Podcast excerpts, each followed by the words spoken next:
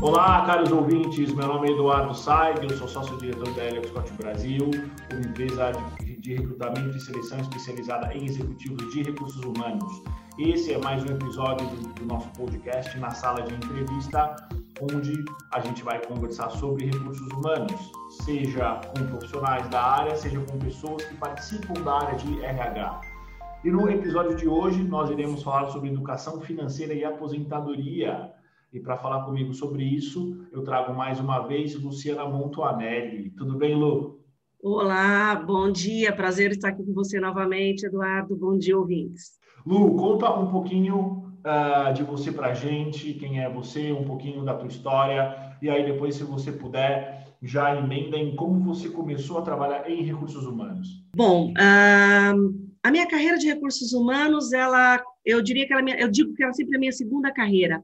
Eu sempre tive foco muito em tecnologia, fiz ciências da computação, cheguei à prestação Carlos, e por um problema pessoal familiar, a morte do meu pai, eu acabei desistindo de na época e fui fazer letras. Então, me formei em tradução, segui uma carreira de tradutora bastante, com bastante sucesso, e aí precisei mudar para o interior, com a questão de você estar numa cidade muito pequena, o idioma não era tão necessário, mas você tinha algumas multinacionais que estavam vindo para cá e que precisavam desse conhecimento. E aí eu fui contratada na Pepsi Cola para ser assistente da área de recursos humanos, muito nova, sem nenhuma experiência, sem saber o que era RH, mas por causa do meu idioma.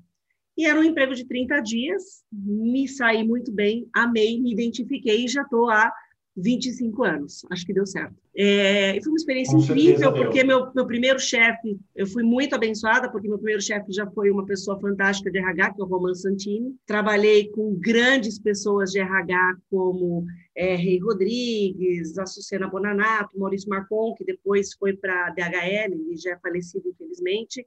Então, para mim, foi uma grande escola. E lá, como era uma empresa que, apesar de ser uma multinacional, ela estava começando, eu sempre tinha aquela ânsia de aprender mais. Então, eu nunca ficava naquilo que eu estava fazendo. Ah, tem que organizar vale alimentação. Tá, mas eu posso ajudar no jurídico? Posso. Posso cuidar alguma coisa de folha? Posso.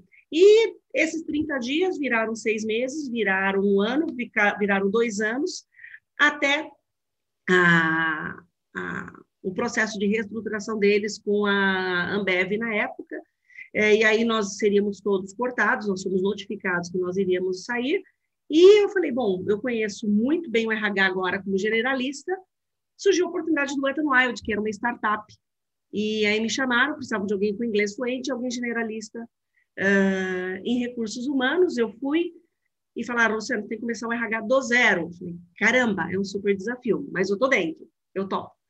Fui para os Estados Unidos, fiquei um mês em treinamento para conhecer como que é o conceito de atendimento ao cliente, o funcionamento do parque aquático, e voltei para cá como primeira pessoa do RH e número 12 da folha de pagamento. Então, eu estava bem no comecinho mesmo, é, e foi um, um, grande, um grande prazer ter feito isso. Foi um desafio monstruoso. E o Ethanol até hoje funciona com as normas políticas, procedimentos que eu fiz naquela época.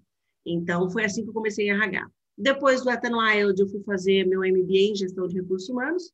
Tive um convite para já virar dois anos depois gerente de uma empresa que, infelizmente, acabou falindo com a estouro da bolha de telecom, que foi a Benchmark Electronics, que, infelizmente, junto com o Nortel e outras gigantes, acabaram é, desaparecendo do, do universo corporativo. E a partir daí minha carreira foi construída com posições de diretoria, vice-presidência, etc. Lu, vamos já entrar no nosso tema, né? Dá para perceber que o mundo mudou, é, todo o conceito de trabalho, emprego, carreira vem mudando com ele, né? É, nesse contexto, qual é o conceito de aposentadoria nos dias de hoje? É um conceito que vai mudar para o futuro ou não? Bom, vamos lá. Qual que é o conceito de aposentadoria hoje em dia? Aposentadoria, per se, é aquele conceito de você ter uma remuneração de alguma fonte de renda depois de você ter contribuído com algum sistema durante muitos anos, de ter trabalhado muitos anos. Então, hoje você tem a aposentadoria tradicional, que é a aposentadoria do INSS, então você trabalha 30, 35, 40 anos, e lá na frente, quando você parar de trabalhar, e é esse um dos conceitos que eu vou falar, que é o parar de trabalhar, você teria a sua fonte de renda, você teria a tua remuneração vinda do governo. Você tem também o que a gente fala, ah, prepare sua aposentadoria e vai para um plano de previdência privada. A aposentadoria em si é este conceito de quando você tiver uma idade mais avançada, você poder optar por parar de trabalhar, reduzir sua jornada, mudar o, a, a sua vida, realizar os seus hobbies, tendo uma fonte de renda que te permita manter uma qualidade de vida digna, mantendo o teu, teu padrão de vida, o teu padrão de consumo. Então, esse seria o grande conceito da aposentadoria. Isso não muda, mas isso não é mais o que eu chamo de aposentadoria tradicional INSS. É o conceito da educação financeira. É você tem que puxar para você a responsabilidade de ter uma fonte de renda futura, ter uma quantidade suficiente de, de dinheiro, de bens ou fontes de renda distintas que permitam você ter esse valor mensal, semestral, anual, você tem outras oportunidades de como você quer administrar essa fonte de renda, sem necessariamente precisar depender só da aposentadoria típica do INSS, que ela tem um grande problema. Ela, ela não é infinita. Então, quem acompanha, quem tem parentes aposentados, acompanha que, para quem está no piso, quem está no salário mínimo, ele sobe de acordo com a inflação. Quem está acima do piso, anualmente o reajuste dessas aposentadorias não segue nem sequer a inflação. Então, o que, que acontece? Ao longo de 5, 10, 15, 20 anos, o teu poder de compra é totalmente corrompido. Aquela cesta básica que você comprava quando você se aposentou, não dá mais para ser comprada daqui cinco anos. Por quê? O preço dos produtos, a inflação cresceu, mas a aposentadoria do governo não cresceu. Então, você tem que ter uma educação financeira e uma reserva que permita que os teus rendimentos cresçam pelo menos na mesma velocidade, ou, ou, idealmente seria acima da inflação, mas aí você vai precisar de, um, de alguém de, te ajudando em investimentos, mas você tem que pelo menos garantir que a tua fonte de renda não seja corrompida ao longo, ao longo dos anos. E como que isso acontece? O governo muda a fórmula de cálculo, o governo não faz o reajuste que deveria, então, é esse o conceito que eu falo. A aposentadoria, para mim, agora é você puxar para você a responsabilidade de ter o teu futuro garantido, começando agora. Ou seja, em vez de você é, só contar que vai dar um dinheirinho para o governo saindo do teu salário e lá na frente receber um dinheirinho do governo, eu não estou menosprezando esse dinheirinho, ele sustenta uma quantidade absurda de pessoas no mundo. Muitas favelas no Brasil, por exemplo, você tem umas cidades praticamente com 70% da população de aposentados sustentando suas famílias. Eles são um pilar muito forte da economia, mas não é só isso que vai sustentar você. Você pode sim ter a tua aposentadoria no governo, mas você idealmente tem que pensar em outras oportunidades, seja marketing de mídia, seja ter um imóvelzinho, seja ter a tua previdência privada, a, a poupancinha vale, Poupança hoje é muito questionável, mas uma poupança, alguma coisa precisa ter, uma economia para o teu futuro. Esse é o conceito. É o, aquilo que vai sustentar você quando você não puder mais é, trabalhar. Seja porque você está cansado, seja porque você está com problema de saúde, seja porque você simplesmente não aguenta mais aquela empresa uh, e você quer fazer alguma coisa diferente, você sonha um hobby, você sonha plantar verdura no teu, na, no teu quintal, você quer cuidar dos teus netos. É isso que vai, vai, vai mudar. É trocar a palavra aposentadoria por esse conceito de educação financeira. E dentro de educação financeira, você vai ter aposentadoria tradicional, você vai ter aposentadoria é, da previdência privada, você vai ter renda de imóveis, você vai ter é, uma série de coisas que vão compor esse conceito. Excelente, Lu. Obrigado pela, pela explicação. Eu acho que isso é algo que sempre precisa ficar claro para as pessoas, né? A diferença entre planejamento financeiro e aposentadoria. Eu acho que, principalmente aqui no Brasil, criou-se essa cultura, criou-se é, unicamente esse significado de aposentadoria ser quando você para de trabalhar e passa a viver com o dinheiro do governo, quando na verdade é algo muito maior, né? Me tira uma dúvida, Lu. Quando que é o melhor momento para a gente começar a pensar no planejamento financeiro? É, e como que isso acontece, né? Quais são os mecanismos que quem nunca ouviu falar disso precisa conhecer, precisa saber para ele começar a se planejar? A gente vai falar um pouquinho mais para frente sobre esses especialistas e pseudo-especialistas nesse tema. Mas, por exemplo, quais são as dicas para quem quer começar a pensar em aposentadoria, em planejamento financeiro, na sua independência financeira agora? Eu, eu sempre faço uma piada, eu digo que o melhor momento é na sala de parto.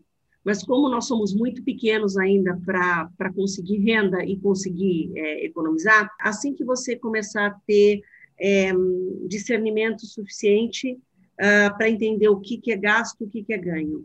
Isso vem da família. Então, eu digo que alguns pais já têm consciência. Isso, quando eu era pequena, era muito comum. Os meus pais tinham vários amigos que falavam: não, não, todo mês eu coloco é, 30 reais na poupança do meu filho. Poxa, pode parecer pouco, mas 30 reais ao longo de 25, 30 anos, é, 25 anos ou 20 anos, pode ser a faculdade do teu filho. Então, eu digo que quanto antes você conseguir, melhor. Então, é, se você acha que você ah, precisa ganhar o primeiro salário aos 15, 16 anos, quando você começar a trabalhar com menor aprendiz, ou com 20, 21, 22, como é a nova geração quando sai da faculdade que vai arranjar o primeiro emprego, você pode começar isso antes. Você pode ter a consciência, primeiro, dos gastos. Eu digo que a educação financeira não necessariamente começa com o quanto você ganha a educação financeira começa com quanto você gasta. Então, eu vejo jovens que, apesar de terem um super nível financeiro, familiar, não tem nada de educação financeira, porque compram é, de uma forma totalmente descontrolada. E é este conceito do valor do dinheiro que é a parte mais importante a ser aprendida. O dinheiro tem que ser tratado com respeito. Então, uma criança que tem uma mesada, ou uma criança que fale, ah, eu quero aquela, aquele, aquele carrinho novo, se ele já tem um carrinho parecido, o pai pode perguntar, falou, mas você já tem um parecido, você realmente precisa de um novo? Ah, você quer esse novo? Então, o que, que você acha se a gente pegar esse daqui, que já está velhinho, e dar para uma criança que não tem nada? Para ele começar a entender que tem pessoas que não têm nada e que a administração desse dinheiro faz bem para todo mundo, faz bem para ele, e quem não tem nada, depois vai ter a oportunidade de ter o conhecimento e aprender é, o conceito mais importante, muitas pessoas falam, ah, mas se eu não tenho nada de dinheiro, como é que eu vou guardar? Eu falei, gastando menos já é um grande caminho. É um grande caminho. A partir do momento em que você entra no teu primeiro emprego, as pessoas já ficam felizes achando que o, aquele primeiro salário ele é infinito. Né? Então, eu vejo isso, por exemplo, quando eu trabalhei no Etanoid, engraçado, a gente pega muitas pessoas de primeiro emprego, na última empresa que era call center também, as pessoas não têm ideia de que a contribuição do INSS ela é obrigatória. Então, quando eles recebem o primeiro salário e tem os descontos obrigatórios, geralmente fica assim: se você contratou 50 jovens pela, pelo primeiro emprego, você vai ter 48 no, na porta do RH discutindo: não, mas eu não quero esse desconto aqui do INSS. Não, ele é obrigatório. Não, mas eu não quero me aposentar pelo INSS. Eu não quero ter esse desconto. Eu vou pagar o INSS lá na frente. INSS não serve para nada. Eu falo, é obrigatório esse desconto. Você pode não usá-lo lá na frente, mas você está sustentando as outras pessoas que precisam desse INSS. Mas as pessoas não têm noção de desconto. Então, elas acham que se elas ganham 1.200 de salário, no final do mês elas vão receber os 1.200 e não vão. Só que elas já gastaram 1.200, 1.300, 1.500. Então, eu, por isso que e foi aí que surgiu a minha ideia de conectar a educação financeira com a RH, porque eu estou nas duas pontas eu estou em quem paga e estou com quem gasta. Se eu consigo unir esses dois lados e explico que é necessário que você saiba gastar aquilo que você ganhou e que não é porque você ganhou pouco que você nunca vai conseguir nada, é porque você gastou menos do que você ganhou que você vai ter sucesso financeiro, e as pessoas conseguem entender essa jogada, a vida delas muda. Eu tenho muitos testemunhos e muitas pessoas que hoje conversam comigo e falam: Poxa vida, Luciana, aprender isso me mudou totalmente o, conceito. É a ideia do imediatismo. Não, eu quero aquele celular top de linha hoje e vou comprar em 24 prestações. Se ela multiplicar as 24 prestações pela parcela, ela vai perceber que em dois anos ela pagou dois celulares. Se ela controlar o consumo dela e colocar o mesmo dinheiro que ela pagaria no cartão ou boleto e colocar numa poupancinha, um ano ela vai ter o mesmo dinheiro para comprar um celular mais moderno pagando metade do preço.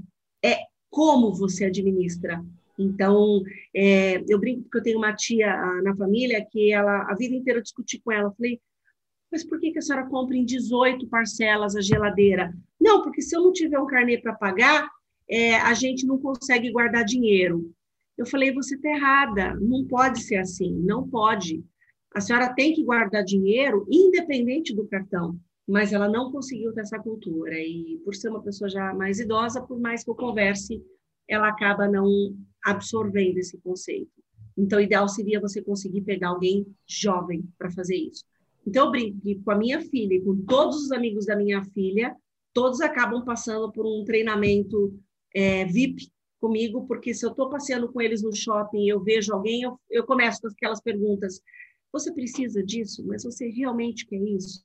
Mas por quê? Como que está a tua gente? Quanto que você tem de dinheiro no banco? Você está guardado? Você já percebeu que se você guardar esse dinheiro, daqui quatro meses você compra um igualzinho, pagando menos do que isso, e você guarda a diferença para você depois poder comprar alguma outra coisa que você queira? Nossa, tia, essa parte eu não gosto muito, mas nossa, tia, é, é verdade. E eu fico feliz porque eu consigo ir colocando na cabeça deles essa importância. E é isso que eu acho que é onde eu, link, eu faço esse link com o RH. Por isso que eu faço questão de, em todas as empresas nas quais eu atuo, desde o momento em que eu consegui elaborar muito bem esse pensamento de educação financeira, eu faço essas apresentações. Uh, em alguns casos, nos programas PEC, né, que são programas de educação continuada, em que as pessoas se voluntariam, é, treinamentos de CIPAT, aonde você tiver uma oportunidade de fazer alguma palestra, eu gosto sempre de estar presente, porque eu acho que quanto antes as pessoas tomarem consciência disso, mais tempo elas têm para formar essa reserva, com menos esforço e com muito mais chance de sucesso. Excelente, Lu. E, e me tira uma dúvida, por exemplo, além do próprio conhecimento sobre esse, sobre esse conhecimento, né?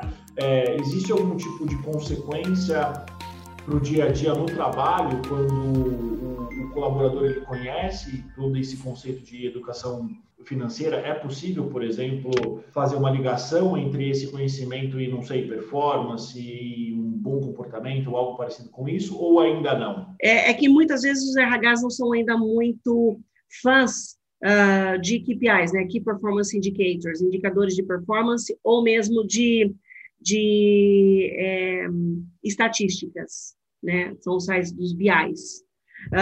Eu sou fã de planilha de Excel, por ter vindo da área de TI, que sempre foi uma minha paixão, inclusive fazendo programação. Então, eu tento linkar todas essas, todas essas informações e definitivamente sim é possível você fazer uma correlação. A pessoa que está muito endividada, ela primeiro que ela tem uma performance, às vezes, às vezes, não sempre, mas ela pode ter uma performance inferior em função de preocupação muito grande, porque ela, claro, querendo ou não querendo, eu digo que a dívida é alguma coisa que vai com você para o teu travesseiro, né? Se você tem uma dívida, uma preocupação muito grande, e eu já peguei pessoas que estavam, por exemplo, com dinheiro com agiota, é, não é só o dinheiro que está em, tá em risco, é, é a, a integridade física dela também. Eu tive muitos casos de funcionários irem pedir para ser mandados embora porque com o dinheiro do fundo de garantia eles conseguiriam quitar essa dívida é, muito grande, porque estavam apavorados, porque estavam é, é, num buraco muito grande. Então, às vezes, a pessoa pode continuar com uma performance fantástica, eu tive muitos casos assim, mas chega um momento em que a única fonte de renda que ela vê é a indenização para ser mandada embora, para pegar esse dinheiro. Eu falo, ok, senta aqui, vamos pensar com calma é, você vai pegar esse dinheiro, vai pagar as contas. Legal. Como que você vai pagar a compra do mês que vem? Você acha que o seguro-desemprego vai te manter durante quanto tempo? E se você não se recolocar, não, depois eu vejo. Não, não é depois eu vejo. O depois eu vejo é você, com 78 anos, pensar como que você vai fazer uma reserva financeira. É agora. Então, eu falo, vamos lá, primeiro, com quem é essa tua dívida? Vamos tentar uma renegociação. Ah, você está com uma dívida muito cara? E aí passa a educação financeira. É, poxa, você está pagando taxa do cartão especial. Você faz, a gente, a empresa, e hoje, por, por acordo coletivo, por legislação, todas as empresas é, permitem hoje, pelo menos todas que têm bons acordos sindicais assinados com, com os sindicatos, permitem, por exemplo, o consignado em folha de pagamento, que tem uma taxa muito pequena. Então, aí a gente dá as instruções. Vamos fazer um consignado. Então, você vai sair de uma taxa de juros de 10% ao mês de um cartão especial e a gente vai cair para um consignado de 1,5% ao mês. Com esse consignado, você vai quitar a tua dívida e você vai ter uma parcela menor para pagar num prazo maior. Só que aí você vai controlar todas as suas despesas a partir de agora. Você não pode continuar comprando mais do jeito que você comprava. Então, você senta aqui vamos analisar quais são as suas dívidas. Acho que esse é um, um dos papéis RH. Né? Não adianta você dar formação, você dar conhecimento, você permitir que ele tenha uma carreira, se ele não consegue também ter essa estabilidade fora da empresa. Então, a educação passa por tudo isso. E por isso que eu acho importante o RH também ter é, essa visão de educação financeira. Porque eu já vi muitos gerentes chegarem para mim e falar, ah, eu quero mandar esse cara embora. E quando você é um RH que tem, por exemplo, avaliação 360, você tem é, planos de carreira, você tem todo um, um, projeto bem estruturado de gestão de talentos, o gestor chega e fala, ah, então eu quero mandar esse funcionário embora. Não, você não pode mandar ele embora. Ele está aqui com uma nota excelente, ele teve uma performance acima da média, ele não é um absenteísta, não tem faltado, não traz atestado médico, não tem problema de relacionamento. Por que, que você quer mandar ele embora? Não, não, ele me pediu para ser mandado embora. Pera, primeiro que empresa não é banco. Para simplesmente mandar embora um talento que você investiu, você acredita que tem futuro, pra, só para dar o dinheiro para ele. A função tem que ser outra. É trazer esse, esse funcionário com você e explicar para ele que existem outras formas que não sejam o, o desespero absoluto porque o que as pessoas fazem geralmente é no desespero por não ter o conhecimento e não ter ninguém perto delas que tem este conhecimento suficiente. Então, eu já posso te dizer que eu tive muitos casos de pessoas que estavam nesse, nesse momento em que eu falei o seguinte: olha, você não vai ser mandado embora, você vai ter consultoria financeira comigo toda semana. Semana que vem, eu quero que você traga uma lista de tudo que você gasta. Eu quero cópia de todas as faturas dos teus cartões de crédito, porque eu vou te dizer o que você vai fazer durante um ano. Eu te garanto que daqui um ano a tua situação vai estar muito diferente da de hoje. Será? Eu falei, me dá a chance de a gente tentar juntos. E funcionou. Era um cara fantástico e foi exatamente numa das empresas que eu tinha que era de aromas e fragrâncias, em que é uma mão de obra extremamente qualificada, difícil de você conseguir no mercado, eu não podia simplesmente mandar embora por uma questão financeira. E deu certo. Então, eu acho que esse conceito ele tem que estar muito mais disseminado. Se a gente não aprende na maternidade, os jovens têm que aprender na faculdade. Felizmente, o governo colocou na grade curricular que você tem que ter educação financeira na escola, nas faculdades. Infelizmente, você não tem ainda pessoas qualificadas e provavelmente vai aparecer um monte de gente falando um monte de abobrinha é, nesses cursos. E isso me preocupa muito, porque é algo que vai definir se você vai ter uma aposentadoria em paz ou não. E quando eu brinco, eu começo sempre minhas apresentações mostrando um monte de gente famosa e rica que conseguiu perder tudo. Eu pego tudo na mídia, porque toda semana aparece um. Ah, tal pessoa está falida, ah, tal pessoa está perdendo seus bens, ah, tal pessoa está devendo, ah, não sei o que, perdeu. E eu mostro esses casos. Eu falei, gente, então, ó, não é questão de quanto você tem para você dizer que você vai ter uma estabilidade financeira no futuro, não. É como você administra. Eu te garanto que você souber o como, não importa se você ganha um salário mínimo ou 10 salários mínimos, você vai conseguir equilibrar suas contas com o conhecimento. Então, eu acho que foi um passo grande, você só precisa realmente ter gente qualificada no mercado para garantir que essas crianças tenham acesso a uma informação correta, um trabalho de conscientização. Muito bom, Lu. É, eu tenho duas, duas perguntas antes da gente já caminhar para o nosso encerramento. Primeiro é, hum, na tua experiência como educadora financeira, talvez empresarial ou talvez é, não sei qual é o nome que a gente pode dar para isso, mas existe uma diferença entre o perfil, por exemplo, de dívidas entre é, alguém que está começando na carreira ou alguém que tem uma, uma função mais operacional e talvez executivos que tenham responsabilidades maiores, ou é basicamente são é o mesmo comportamento com as mesmas com o mesmo tipo de dívida? Tem uma diferença das de uhum. eu ganho mais, a minha dívida é tanto, eu ganho menos, a minha dívida é tanto? Sim, na verdade, é, as pessoas tendem a crescer as suas dívidas à medida em que elas crescem os seus salários. É, o problema não é esse, o problema é que se o salário cresceu 10%, ela não pode fazer a dívida dela crescer 10 ou 11 ou 15%. Ela pode aumentar um pouco o padrão de consumo dela para 7, 6, 5, mas pega um pouco do que ela ganhou a mais e faz de conta que esse a mais nunca existiu e separa para o futuro dela. Eu digo que o conceito principal é pague a você mesmo primeiro. Então, claro, quando você começa, né, eu brinco, o, o cara é jovem, ele vai comprar um, na minha época, um Fiat Uno, um Uninho, é, vai morar com os pais, então, no máximo, ele vai estar ali um, ocupando um quarto. Normalmente, os pais fazem a comida, pagam água, luz, telefone, ele pega com o salarinho dele, ele ajuda um pouco nas despesas. Depois, ele resolve, fica um pouquinho mais velho, arranja um empreguinho melhor, já quer casar, já tem uma despesa extra, que é pagar aluguel, pagar a própria conta de água, de luz, e elas não percebiam que isso existia antes.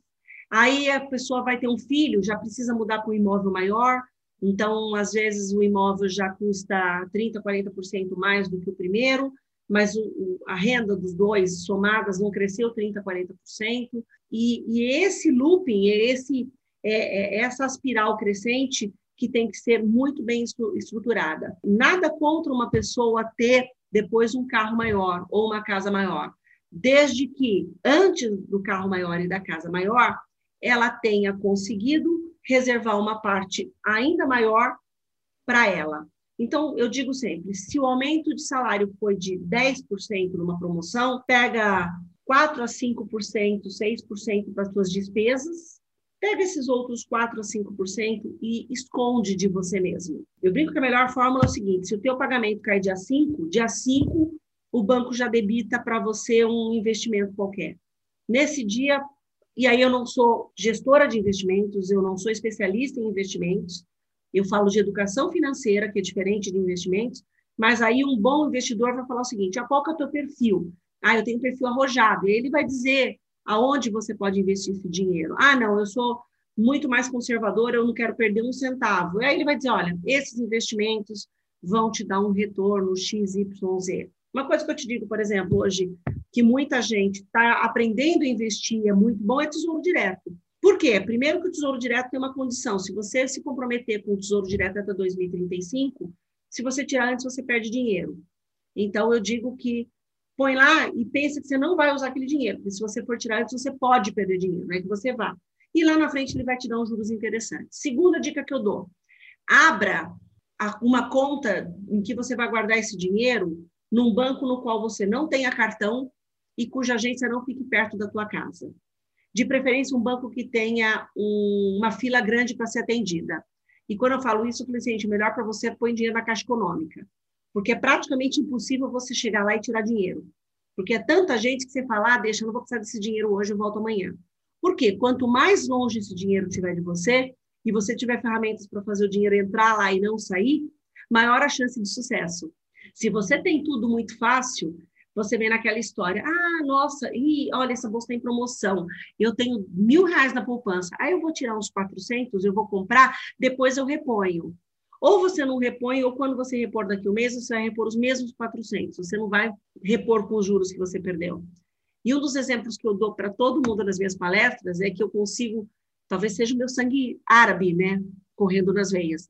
Mas quando eu tiro dinheiro de uma conta de investimentos para fazer alguma outra coisa, eu me comprometo a devolver o dinheiro para mim mesma com juros. Luciana, você paga juros para você mesmo? Pago. Pago porque é para eu aprender que nada é, é de graça. Se eu pegasse do banco, eu ia pagar uns juros altos. Se eu pegasse de alguém, eu ia pagar juros. Por que não pagar juros para mim? Por que, que o meu dinheiro vale menos do que o dinheiro dos outros? Eu e qualquer empresa faz isso quando ela vai fazer um investimento num, num ativo fixo. Ela vai ver o custo do dinheiro, ponto. Faz parte das planilhas de, de, de retorno financeiro. Ela vai dizer quanto que ela ganharia se esse dinheiro tivesse investido, quanto que ela é, teria que pagar se esse dinheiro não tivesse disponível. É o, o, o ROI, Return on Investment. Se qualquer empresa faz isso, por que, que eu não posso fazer isso comigo mesma? Então, é simplesmente ter a noção de que o meu dinheiro vale tanto quanto o do banco. Só que ele é mais importante para mim do que para o banco, porque é ele que vai garantir o meu futuro. Então, de novo, puxa as rédeas do teu futuro financeiro para você. Ah, Luciana, mas eu não acho que banco seja uma boa ideia, pode ser um imóvel. Eu não sei, depois cada um vai descobrir o seu modo de investimento. Eu falo de alguns modos de investimento e eu dou os meus exemplos de investimentos. Né? Então, eu brinco, como eu passei já, eu, tinha, eu era nova, mas eu passei pelo confisco do Collor, em que todo mundo ficou do dia para a noite com 50 reais na conta, é, não importa quanto você tivesse lá, e na época o pai estava em tratamento de câncer, e foi um momento muito difícil, hoje não deixo dinheiro no banco. O dinheiro entrou, eu vou e compro imóveis. É o que eu faço. Porque eu ainda mantenho no meu inconsciente, no meu subconsciente, o seguinte: o imóvel está lá, ninguém vai colocar ele nas costas e levar embora. Uma vez que ele está todo documentado, legalizado e registrado no registro de imóveis, não só na, com a escritura, no registro de imóveis, ninguém mexe, ninguém tasca, ninguém é meu. Dinheiro é diferente. Né? Vi de experiência que eu tive essa semana, um assalto e conseguiram acessar minha, minha, minha conta bancária e fazer um desvio de dinheiro que já foi reposto pelo banco, mas foi uma dor de cabeça. Então, eu não deixo dinheiro no banco. Tanto que esse dinheiro que eles conseguiram pegar era do limite do cheque especial. É, por quê? Porque eu não confio mais nessa estrutura só financeira de um governo um dia louco vir resgatar todo esse dinheiro. Mas tem gente que gosta, tem gente que se sente confortável, tem gente que faz o dinheiro todo expurgado em diferentes instituições. Ótimo. Consulta um bom educador, um consultor financeiro que tem formação para isso, ele vai te dizer: você pode fazer isso, você deve fazer aquilo, não recomendo isso. A fórmula que eu achei para mim hoje é a renda do, dos aluguéis, que eu me sinto muito segura, muito confortável. Excelente, Lu. E me tira uma dúvida. Você falou, começou a dar uma, a dar uma introdução sobre uma dúvida que eu tenho, né? Hoje em dia tem surgido cada vez mais especialistas em educação financeira, uhum. né? E como que alguém que é leigo consegue identificar alguém que é mal intencionada, alguém que é superficial, para que no futuro essa pessoa não se arrependa de ter dado ouvidos a um, enfim, a um pilantra? Você tem alguma, algumas, algumas dicas para gente? Algumas recomendações, sim, com certeza. Primeiro, é, sempre que você for abrir a tua vida financeira, o teu futuro financeiro com alguém, não importa se você tem dinheiro ou se você pretende ter, vê se essa pessoa já deu alguma consultoria para alguém que você conhece.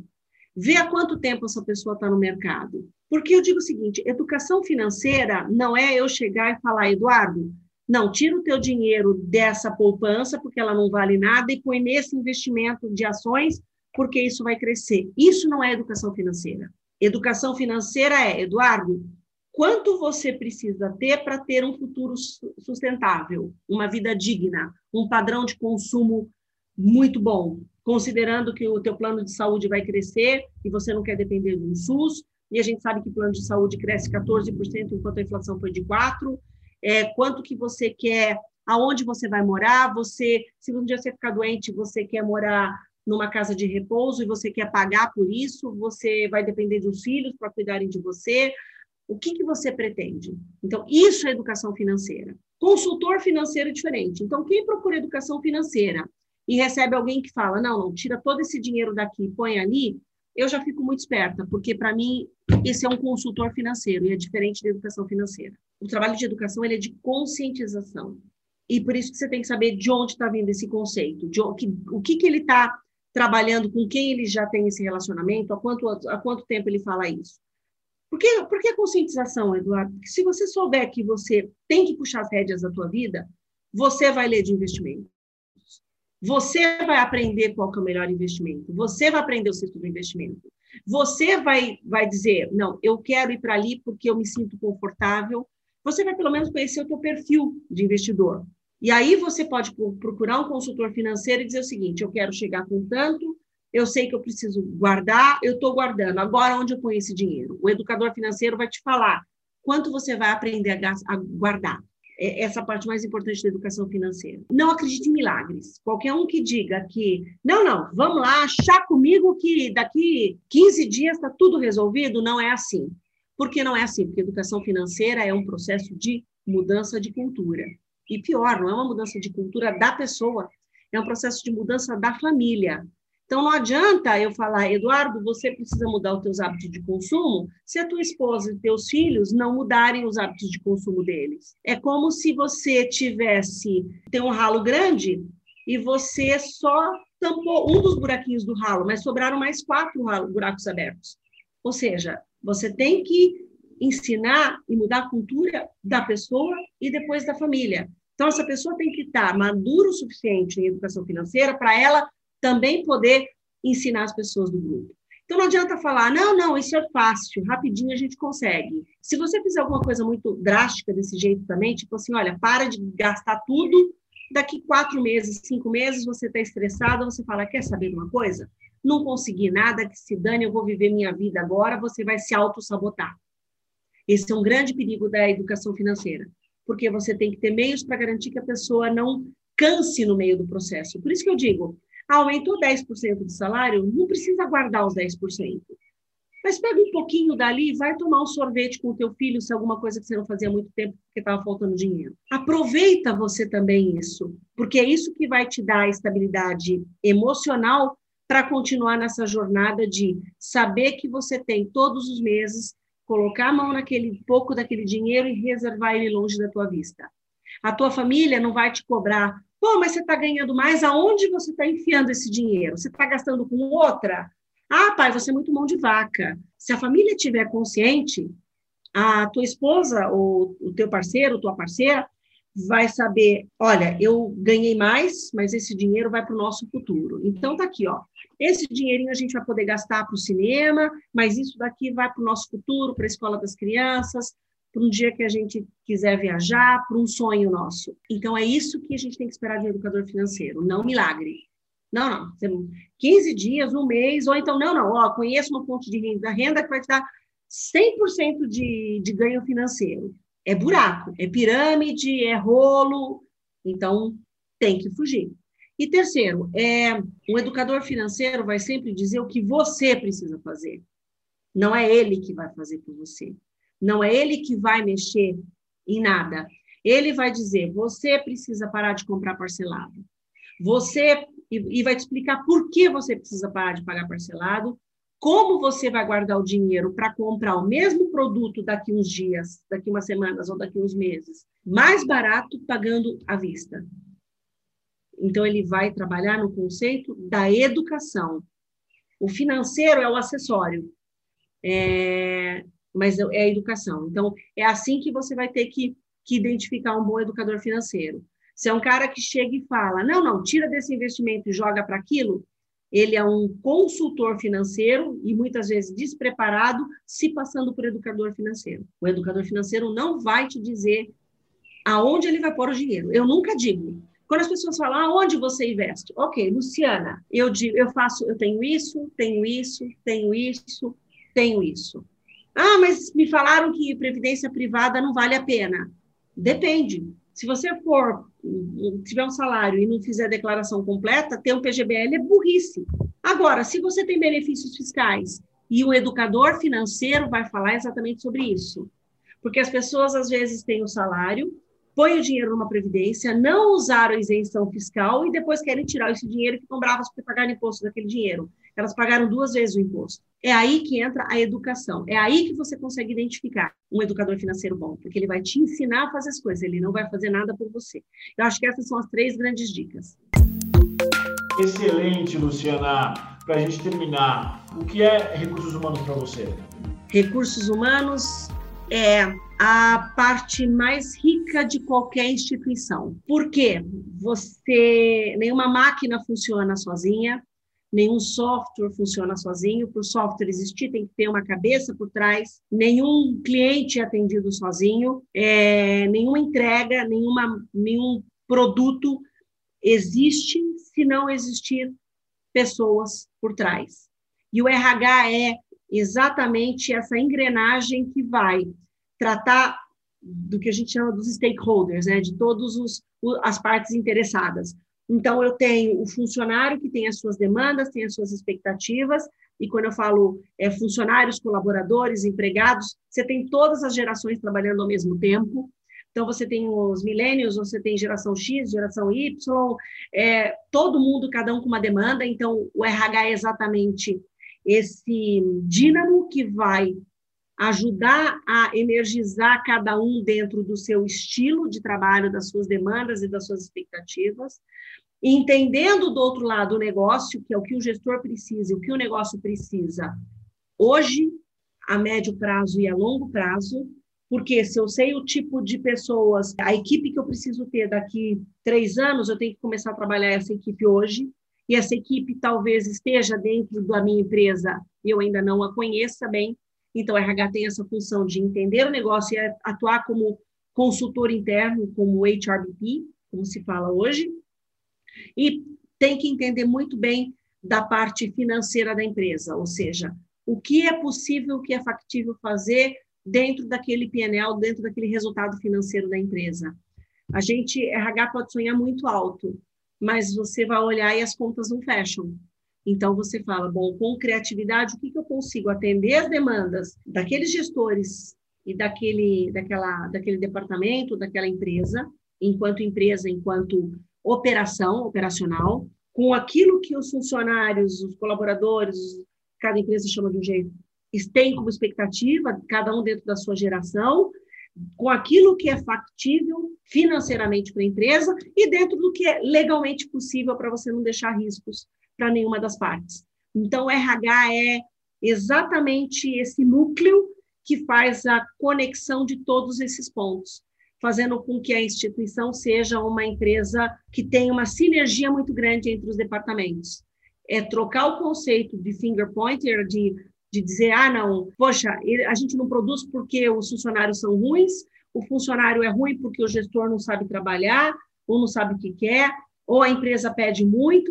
Como que você tenta, na medida do possível, não é fácil? Não, não é fácil, fazer um balanço de tudo isso e atender, na medida do possível, todas as expectativas.